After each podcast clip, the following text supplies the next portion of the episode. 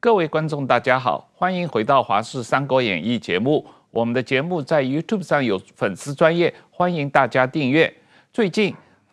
跨界思考者范畴老师出版了一本新书，叫做《后中共的中国：当中共政权解体，所有台湾人不可不知的天下大事全推演》。这本新书啊，我们特别请了范老师来跟我们讲解一下他这本新书里面的主要的论述。范老师好，呃，主持人好，石板先生好，啊，石板先生好。那范老师，我们就直接讲你这本书的结论啊和主要论述的问题。嗯，中共会解体吗？解体的契机是什么？中共解体后的中国会长成什么样子？想首先说明一下哦，这不是一本预测的书啊，它并不是像很多人脑子里想的说哦，我在预测中共什么时候。会解体，这是一本定义的书，因为我觉得后中共的中国，我们必须提出一个定义，这样子我们才可以把问题从这个定义点开始往前看，会看得更清楚。那么我这个就有一点像是什么呢？我想用一个不见得恰当的比喻啊，就好像我们说啊、女人生小孩，我可以很明确地说出来，当女人怀孕的时候，大概十个月左右。就会生下就会生下小孩，对不对？当然，我不可能预测某一个特定的女人啊、中间会不会流产啦啊、那么，所以呢，但是我确知，如果她开始怀孕，她顺利的话，他十个月小孩就会下来。那么，同样的，这本书《后中共的中国》，我对后中共下了一个定义。我这本书是说，只要这个定义的情况发生。若 A 则 B，若这个情况发生，那么两年八个季度之内，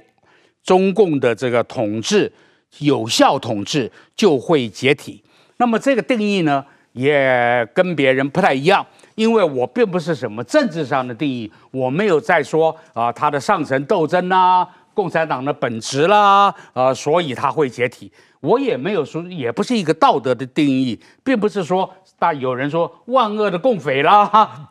呃，万恶的中共，所以会解体，不是这样的。我是一个纯粹可量化财政的定义，也就是说，我这个定义下呢，我认为中国现在在他统治下的三十几个行政单单位，每中间的百分之八十的行政单位都出现了入不敷出的赤字的时候，而且这个情况连续。两年八个季度，在我的定义下，我就认为中共已经解体了。这个道理啊、不深入的讲，但是简单的一句话来讲，就是说，他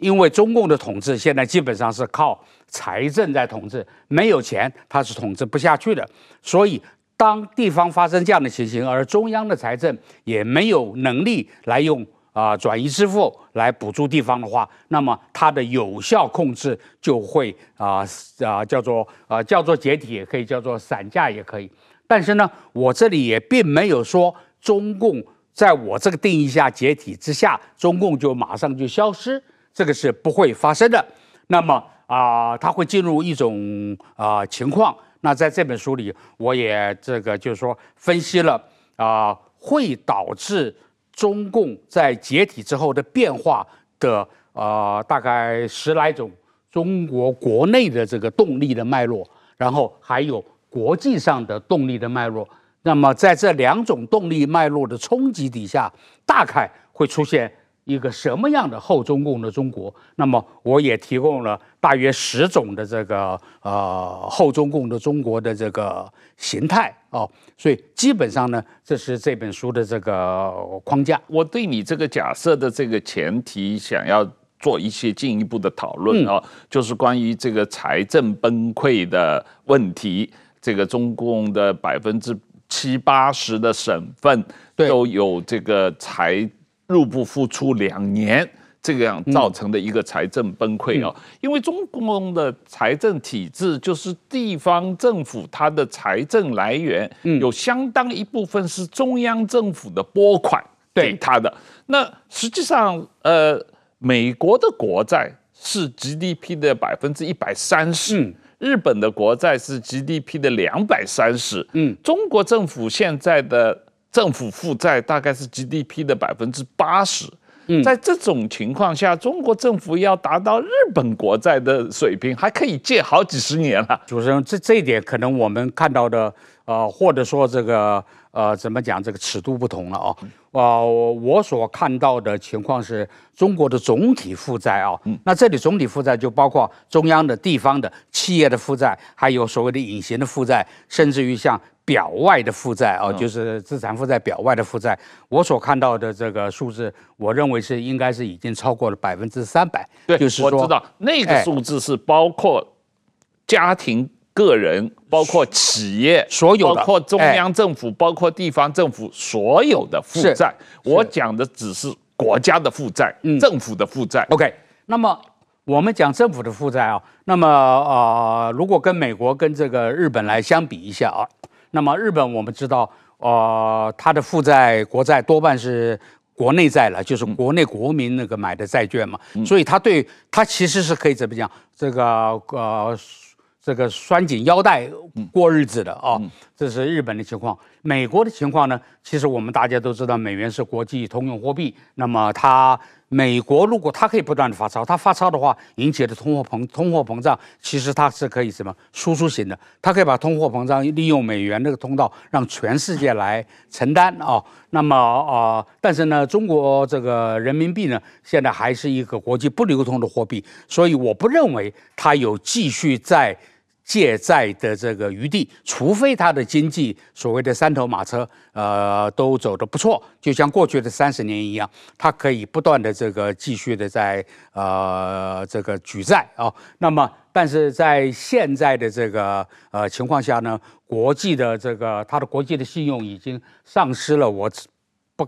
这个啊、已经丧失了大半了了。那么国内的消费的信心啊、也是，尤其在这次疫情之后是大幅的丧失。我个人是不认为他有在国内再继续在啊、举债的能力。那么，因为现在所谓的举债是你是呃必须通过这个怎么讲呃商业银行呢买他的这个国家的政府的这个债券嘛。哦，那现在呢啊。我觉得中国如果再继续举债的话，那么这个通货膨胀是会呃不可收拾。那么通货膨胀呃不可收拾之外呢的同时呢，这个人民币的贬值也会随之而来。那么这个整个在会计上对于中国的这个在线的压力，还有这个呃外债的赎回啊，还有这个外资的逃逸，因为人民币贬值了嘛，我觉得这是一场灾难啊、所以我坦白讲，我个人呢并不认为它有在。继续在举债的这个能力，同时他过去的举债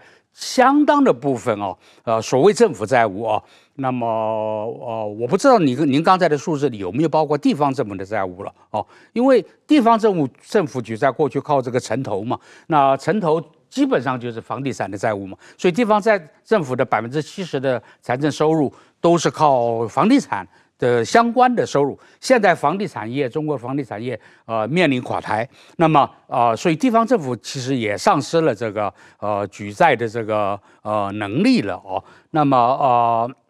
那么这个呃，所以呢，我想这个现在呢，地方，所以你会发现我的定义下，我主要是讲说地方政府没有钱了，而中央政府也没有钱来。弥补地方政府啊，那么呃，地方现在中国已经百分之六十的人口是居住在所谓城市化，那么这百分之六十的人口就需要这个地方性的各种的公共服务，医疗啦、交通啦、教育啦，种种的这些东西啊，那么这个只要基本这个公共服务一摊，那我想这个地方就瘫掉了啊。那中国的经济呢？我想我我个人是用呃很简单的两句话来形容了。第一个，它两头在外嘛，就是它原料进口在外面啊，主要，然后它的外销要好出口在外面，所以它两头在外。那么另外呢，它的动员力量，全国只剩下一股动员力量，就是共产党的力量。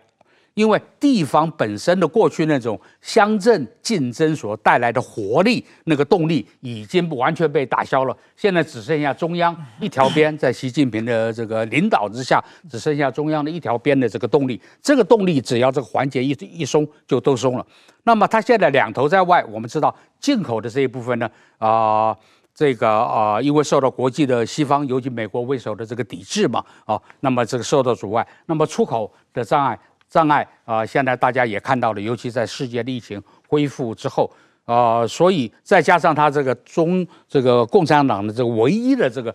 这个举全国之力的这个动员力量，也因为经过这次疫情之后啊啊、我觉得也已经几乎是这个丧失了他的这个呃动力了啊。那么、人民的信心呃，接受这种动员力的信心也丧失的差不多了，所以。基本上我是觉得，啊、这个，啊、怎么讲？这个它的复苏的这个余地，啊、我是坦白讲，我是看不到什么主要的余地的。刚才讲的就是说，美国的负债很严重，但是美国有国际信用嘛，它可以转嫁的国际美美元在全世界大家都认识，都都相信。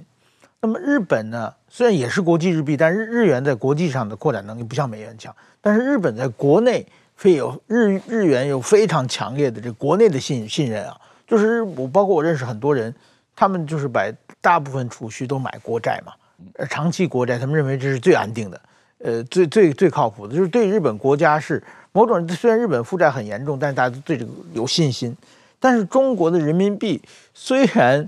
呃怎么样呢？就是当中国的有钱人的把钱大量的换成黄金，换成比特币，换成美元嘛。这个如果有机会的，就想把手中人民币怎么换成一个更保值、更安全的东西。就首先，在人民币在国际上是毫毫无信用的。然后在中国国内，除了那些芸芸众生、小老百姓不得不拿人民币，只要你有点有点钱、有点手头有点人民币，你就想把它换成别的东西。就是说过过去人民币大家是不相信的，这这点是完全的基础是不太一样的。另外一个呢，我觉得中国的国家就是刚才讲的各个地方啊。它有很多，我觉得中国两个最浪费的，就是当然它什么，比如说教育啊、什么养老啊，各方面都有。但是一个呢，中国就是说维稳经费，嗯，维稳经费这个是不创造价值的。但是说在各个地方为了维稳，他花了无数的人雇了无数个协警在那里看着大家嘛。就比如说每年六四之前。大家要折腾好几个月，对不对？防止六四，防止六四，对不对？然后什么法轮功的什么什么纪纪念什么七五，还是这新疆是七五啊？那个西藏是三三月八号还是什么？反正有无数个纪念日，纪念日之前都把所有人动员起来，都是浪费社会资源，这个是非常大的一一一笔开销嘛。还有一个，我觉得还是就是共产党的瞎指挥了，就是说明明钱本来就不多，就像这次的，就是全国的 PCR 检查嘛。一遍又一遍，一遍又一遍，最后地方的财政的积蓄基本上全部被这个掏空了嘛。最后李克强说：“我们中央没没有钱，中央除了有重大灾害还有一点存款的话，剩下我已经没有钱给地方了嘛。”就是共产党只要瞎指挥，这各种各样的钱会被毫无这个不被创造价值的。比如说，我觉得日本的政府虽然也没钱，但日本政府一政府如果公共投资的话，一定会有很多的社会的经济价值回馈出来嘛。这 PCR 经费也不增长税收，也不增长人民收入，就浪费掉了嘛。除了图利几个 PCR 的这个厂商以外啊，所以说我觉得在这种瞎指挥、瞎折腾，然后呢折腾不好就开始维稳这种情况之下，中国的这种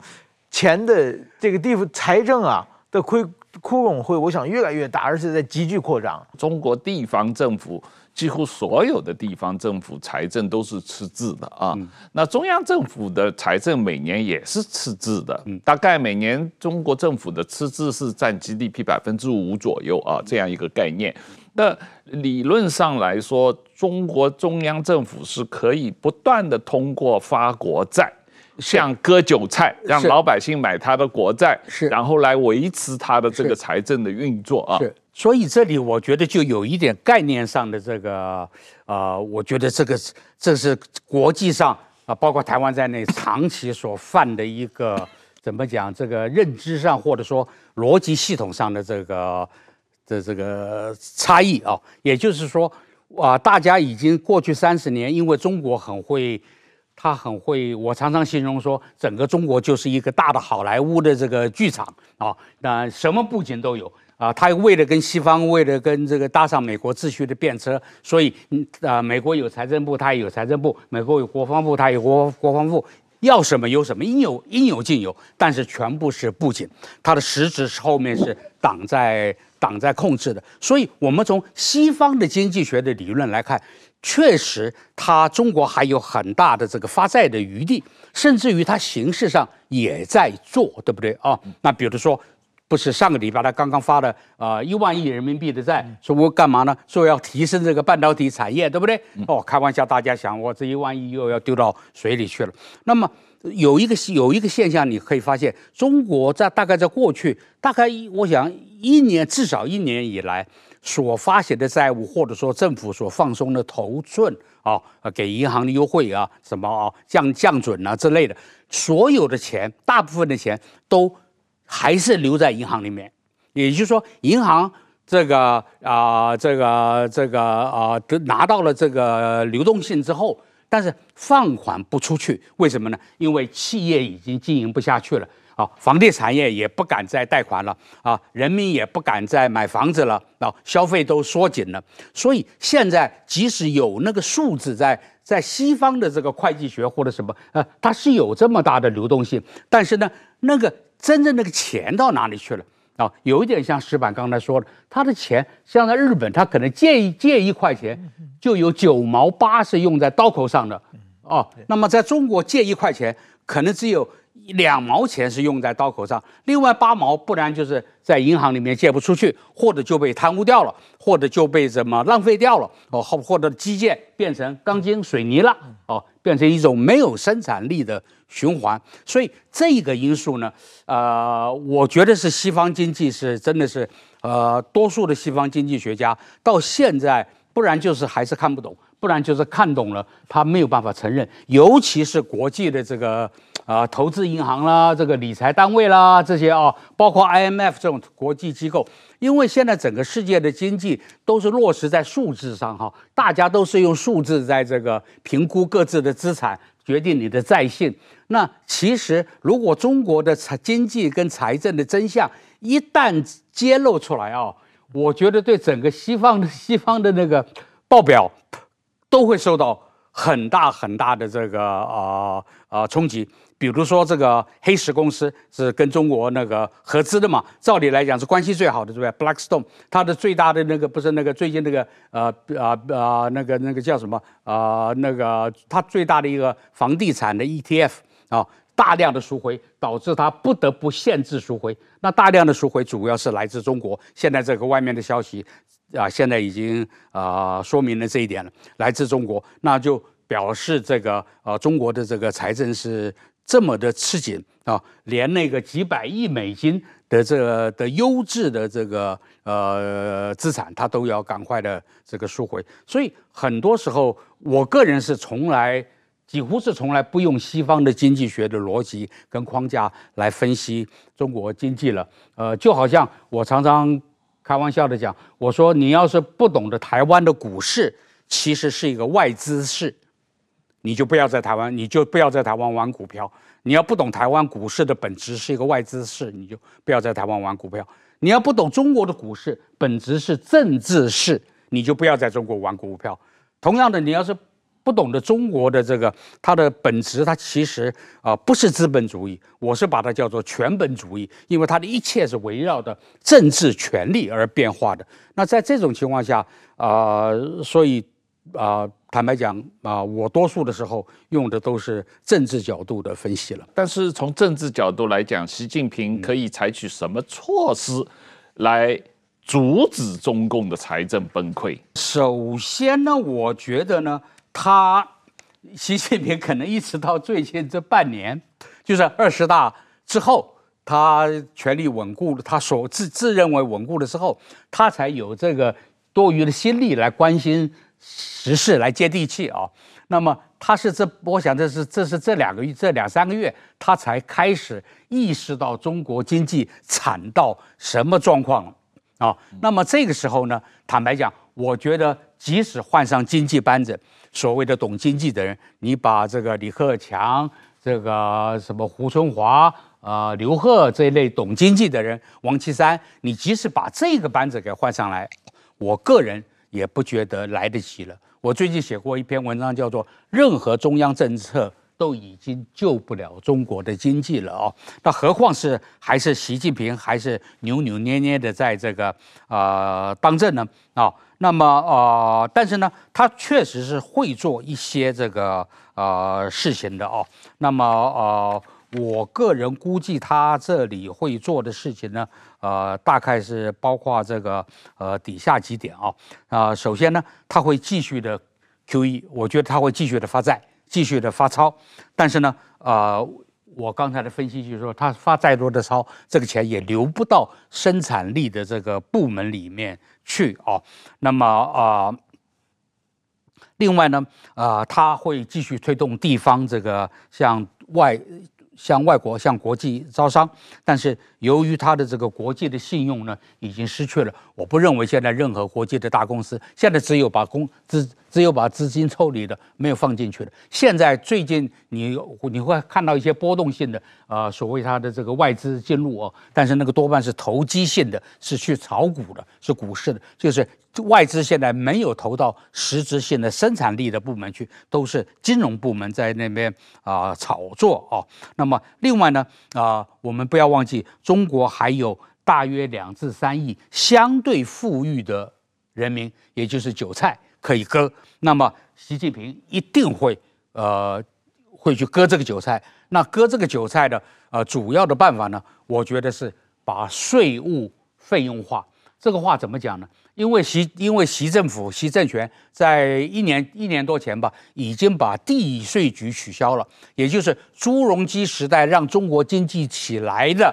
中央跟地方的分税制度，习近平把它全部打破了，改成把地税局取消了，地方现在连税都没得收了，全部的钱要到中央，再由中央统一统筹支配。那么所以呢，啊、地方政府怎么办呢？既然收不到税，只有费用化。就是把过去的税的概念全部把它费用化，警察多开罚单啦，呃，这个什么执照的费用啦，各种各样稀奇古怪、光怪陆离的费用都会出来啊。那么这是地方政府会发生的、会做的、会做的事情。那么、呃，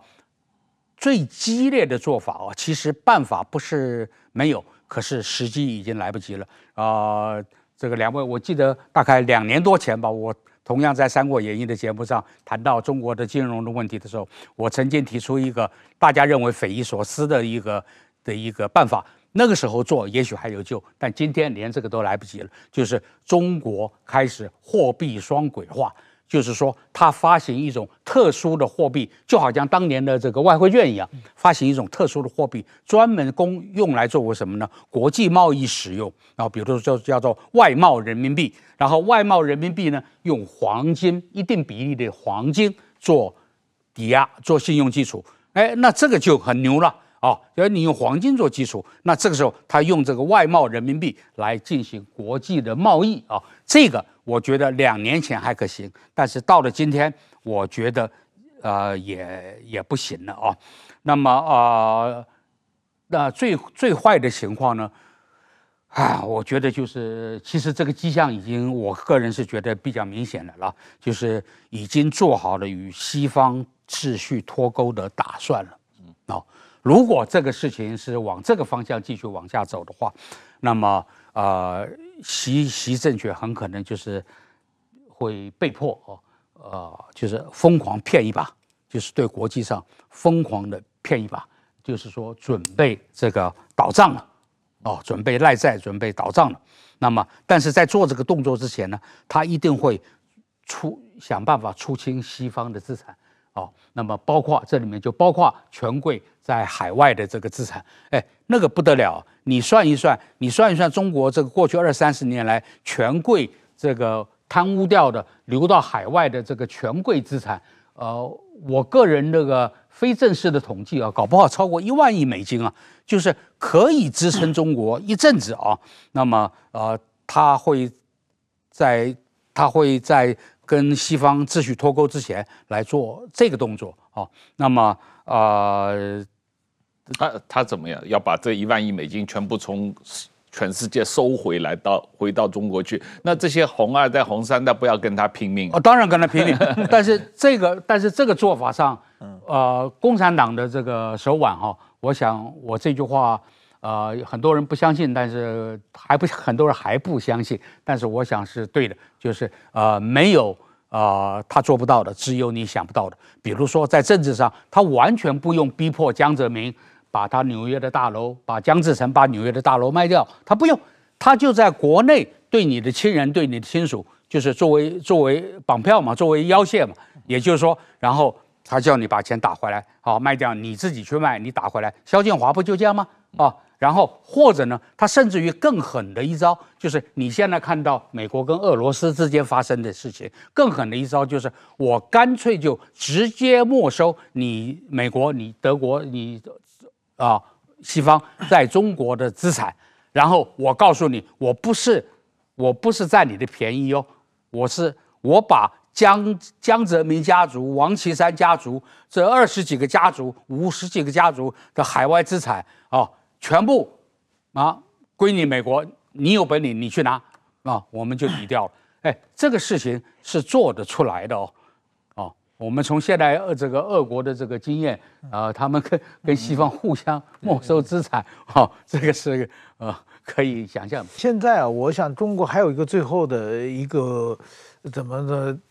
拼挣扎的一个瞬间，就是最近我听说。中国的就是说，中央经济会议没有开召开嘛，延期了嘛。嗯，现在有各种情况。另外一个呢，数据太难看，没办法召开。所以说，现在中国压压着各个省市的负责外贸的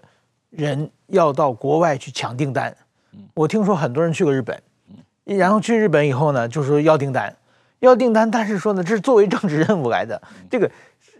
订单不订单，这个做生意需要长期的信赖关系嘛？你突然过来找我要订单，我当然没有了。另外一个，现在为什么中国没有订单？因为你三年防控的话，我给你以前下的订单，你不给我供货嘛？你不给我供货，你延期供货的话呢，我受巨大的打击的企业企业有很多了。我比如说，你这汽车零件你不给我的话，我汽车卖不出去啊。我答应的客户的订单你不给我零件的话，我装不上，我就卖不了汽车，我要赔给客户的。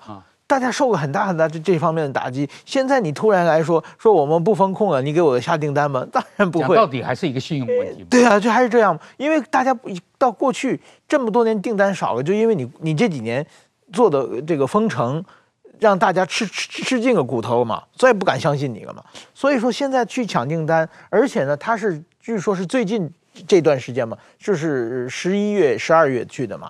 那等于说最大的。这个商机是圣诞节商机嘛？对，你现在大家都已经进入新年 和圣诞节的休息期间了，已经不不不生产了吗？如果你再早个几个三四个月，可能还能抢到一些订单。现在大家没有需求了嘛，市场，所以说我估计这一批需要订单的人，一个个都回头垂头丧气的回来。然后呢，我觉得今后呢，可能。习近平说不定恼羞成怒，你这帮家伙不给我订单，我不理你了。说不定他就跟跟你说，跟国国外切切割了。刚才您讲这些办法啊，是就是如果不懂国际政治这些人是能想出来的。这个特别我记得是那个津巴布韦的穆加贝，他过去就是这种最简单式的这个处理方式嘛，就是所有商店现在物价通膨，就告诉所有商店你不许这个涨价，你涨价抓起来。那商店说：“那我我不涨价，我卖赔嘛。”所以商商店要关门，再通过法律，你必须所有商店都给我开门，都都给我开门，那 就变成工厂。这回挤压到工厂啊，商店跟工厂说：“我只能卖这个价格，你不能给我涨价嘛。”逼着工厂生产，生产工厂也不生产啊，那逼着这个政府又下令，工厂你必须生产。最后工厂都跑到国外去了，然后呢，最后没钱了怎么办呢？把外国这个西方人的资产。特别庄园嘛，全部没收了。没收以后就孤立国际社会嘛。最后这个津巴布韦的经济，那个钞票后边多少个零数数半天也是 看着都眼花的那种，这个通超级通货膨胀发生了嘛。我觉得中国如果这么做的话，只能习近平去选择当年穆加贝这条路，是吧？哈，我觉得，我觉得刚才刚才您讲的，还有加上我讲的这些话，很呃，可能有些人听得会很诧异，甚至于很不高兴，因为很多人认为说，中国这么伟大的一个文化，这么大的一个国家，怎么可能？你怎么拿这个津巴布韦这个小国来来对比呢？那么我就会，如果是这样想的话，我就会劝各位啊。呃，有这样想法的人去读一读中国的二十四史哈，这二十四史里面，或者去读中国的财政史、中国的货币史啊，呃，比如说中央研究院有一本，有个研究员写的很有名的一本书，叫做《钱线》哦，就金钱的钱，就是线条的线，他讲的就是中国的这个货币史哦。那么还有这个有中国财政史也有很好的著很好的著作，大家可以可以看看啊、呃，比这。比你讲的津巴布韦更离谱的这个事情啊，啊、都都发生过嘛，哈。那么这个呃，这一次的这个疫情啊，尤其是所谓解封之后啊，白纸革命解封之后，我觉得这里面太宝贵了。这个透露出来的这个现象啊，你就可以看出一个怎么样呢？就是说，中国大家说中国是顺民，它可以三年的这个哈。这个被锁在家里，然后只有小范围的这个啊、不满，或者说才敢发泄出来，让大家觉得说哦，中国是一个可控制的国家。但是你看他一解封之后的那个呃的这个现象啊，这个这个怎么讲呢？就是很妙哈，就是你看中国人是一个很容易被洗脑的民族。他被洗脑了三年，说这个病毒很可怕，你如得了病，你就会你就会死。但是呢，那政府就说：“哎，我是为了你好哦，我不，我是为了不你不死，所以我把你封在家里。”那中国人就啊、呃，这个抱怨，就白纸革命就是抱怨说：“你为什么要把我啊封在家里？我要自由啊！”那么，然后呢，突然间，习近平在压力下解封了，一解封了，你就发现北京的街上、上海的街上，比解封之前人更少了，大家是主动的不出门了。对啊，这个所以你就知道这个为什么？因为他很多数人脑子还想着说，哎，得了病毒就会死啊、哦。那么你就看到这个洗脑的这个功夫，还有它的它的这个对于一个威权体制的正正作用跟副作用啊、哦。那么呃，所以我觉得这个信心这个问题也是一样，就是说呃，中国已经对世界。这个洗脑了，就是所谓改革开放洗脑了二十年。你知道，你我我一切都很我很规矩，我也有银行，我也有商业银行，我也有财政部，我也有什么什么该发布的数字我也发布。突然间给你来这么一下，来一下什么什么什么什么破产了或者封城了，那这个这个国际上被你洗脑了三十年，一下子转不过来，你知道？那么即使你真正的这个怎么样了，开放了啊，我想。国际上也会像今天中国百姓一样，就说我主动的不出门，对不起，我对你已经没有 信用信任了。对，最近我看到这个解封之后，我看到很多这个网上各种各样的消息啊，我觉得中国人有的时候很可怜，他们就是说，当然有一部分人跳出来，大大部分人啊是很认命的，自己解决办法，想的解决办法都很可笑，就是他们现在说反正要得病嘛，得病的话呢，他们就找一个啊症状比较轻的人。说他的病毒比较轻，那我们赶紧去船上，所以一群人围着他 就是把人当疫苗。对，早对早传不如晚传。但是说这个人比较轻，不并不代表他的病毒是这完全没有科学根据。也许他那个病毒换在别人身上是很严重的。所以国家也许应该派出专家来发明一个蓝码，就是说这这就是有蓝码的人是病毒比较轻的，等同于打 mRNA 疫苗。哦，这是一个，另外一个，是说北京的病毒比较重，啊，广东的病毒比较轻，所以北京人都要跑到广东去得病毒，没有任何科学依据。而且现在啊，传说是那个黄桃罐头嘛，对，黄桃罐头全国全脱销了，对，大家说那个黄桃能治有有能能治病毒，那要能治病毒早就发现了，已经三年多了。现在说，然后说为什么呢？很奇怪，说那个桃嘛。是谐音“逃之夭夭”嘛，可以逃开病病毒嘛。而且那个桃桃呢是桃木是辟邪的嘛，道教的那个 道长总拿个桃木的剑木剑嘛。这个就跟吃猪心补心脏是啊一样的道理。对对对，就这么愚昧，以为幻想吃黄桃罐头可以躲开病毒。我觉得，然后大家就只不去把这个不满交给就向政府说不满，而是去满街去找黄桃罐头罐头，买不到黄桃罐头跟人黄桃罐头跟人吵架。嗯、我觉得这是非常典象征着中国这种某种意义讲的是自己想办法解决办法的这这这种呃民族性嘛。范老师，我我们在讲这本书啊，这个呃，你是今年夏天一气呵成一个月里面写的啊。不过这本书你写完之后，这半年我们实际上经过了很多事情，嗯，包括裴洛西访台、中共围台军演、中共二十大出了一个让人这个非常吃惊的常委的名单，然后有拜习会、有白纸革命、有风控放松，现在。中国全国的疫情大爆发啊！北京这个呃整个医疗体系瘫痪，这种情况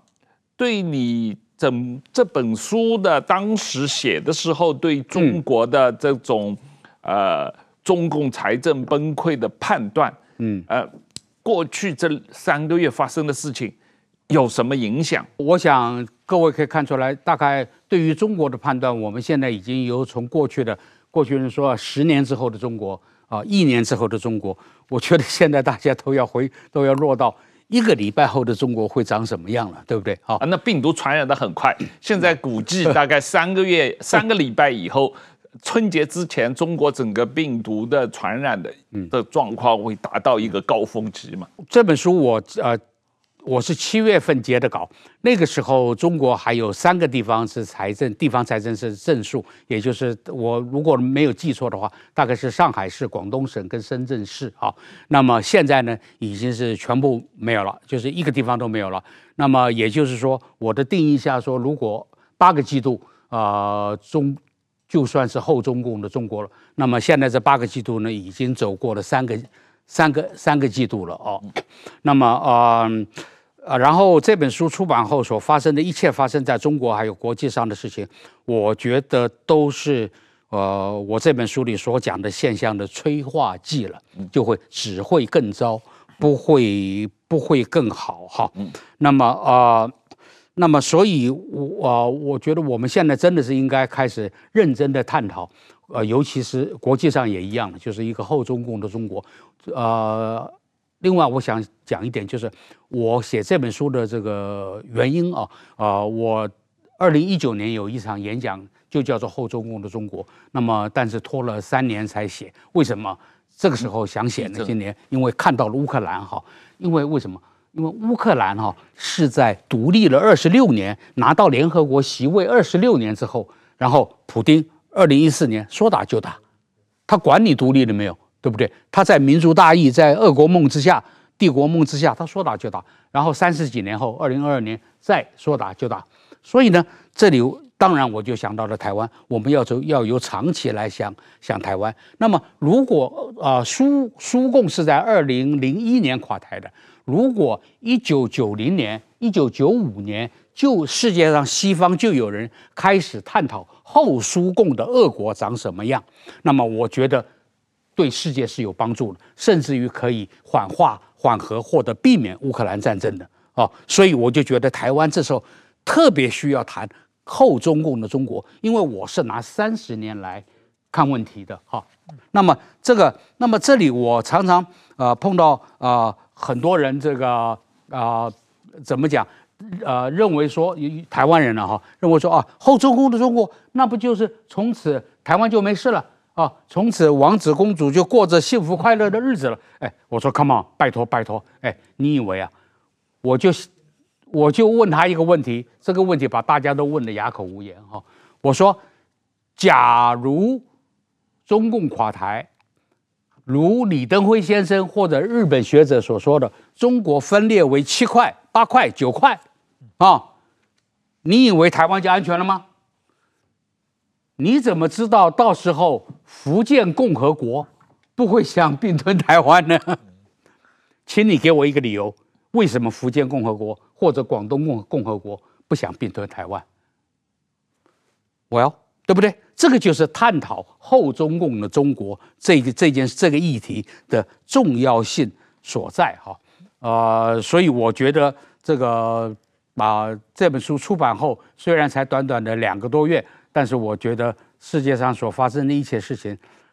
啊，都是我这本书里讲的情况的催化剂了。那我们就来谈一下，中共如果解体以后的中国啊，你在这本书里面的一些预测或者一种啊、呃、一些假设的可能性啊，嗯、这里面包括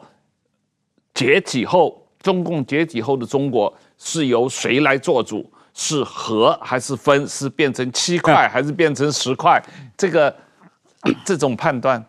中共我在这本书里是设想了几个情况了，就是中共的这个发生我所讲的地方财政的还有中央财政的状况之后呢，中共可以什么呢？不改或者小改。或者中改或者大改，对不对？啊，但是我认为，如果他不改的话，就会被世界被迫大改，啊，那么所以我在书里面就讲了说，呃，在各种情况下，呃，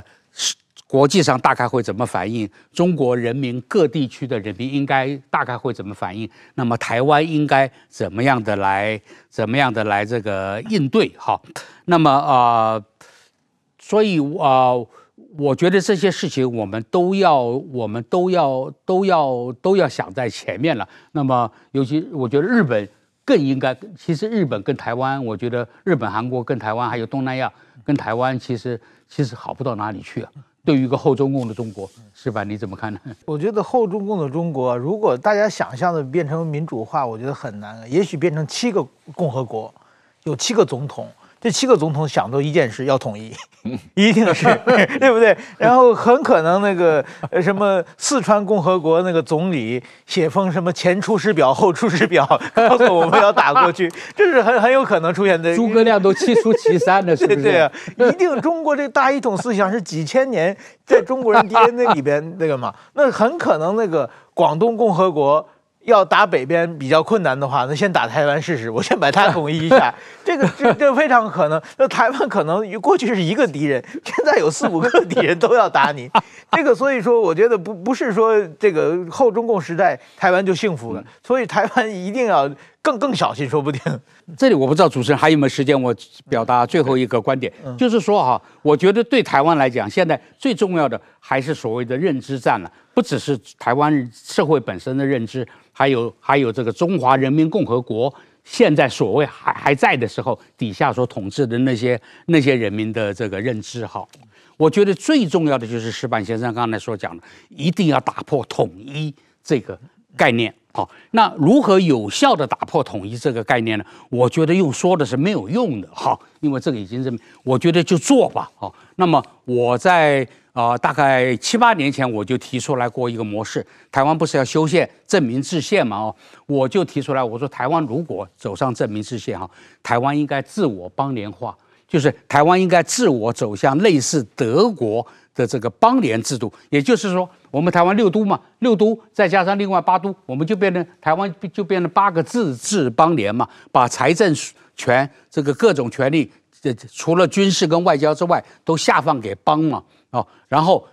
台湾自己就成立，甚至于金门、马祖、澎湖都会变成邦嘛，邦联。台湾自我邦联。台湾已经有很多国了，花莲国、哎、对，苗栗国、天龙国，哎，天龙国，哎、很多国了已经。我，我们在台湾已经是一个小联合国了。对，我们在法治上哈，在这个制度上，在宪法上把它邦联化，然后呢，我们就邀请上海市说，哎，上海你要不要？加入我们这个啊邦联呢啊，福州你要不要加入？就是预防在先，你知道吗？因为你台湾如果是一国的话哈，那么就真的很可能就如我们刚才谈的说啊，将来将来这个所谓的中国后中共的中国变成八块，变成你有有八方想统一你啊，那么 这个啊这个啊，所以我觉得最根本的办法还是台湾我们自我先现代化，自我先邦联化。哦，用啊、这个啊、用邦联来抵抗这个抵制这个统一的认知。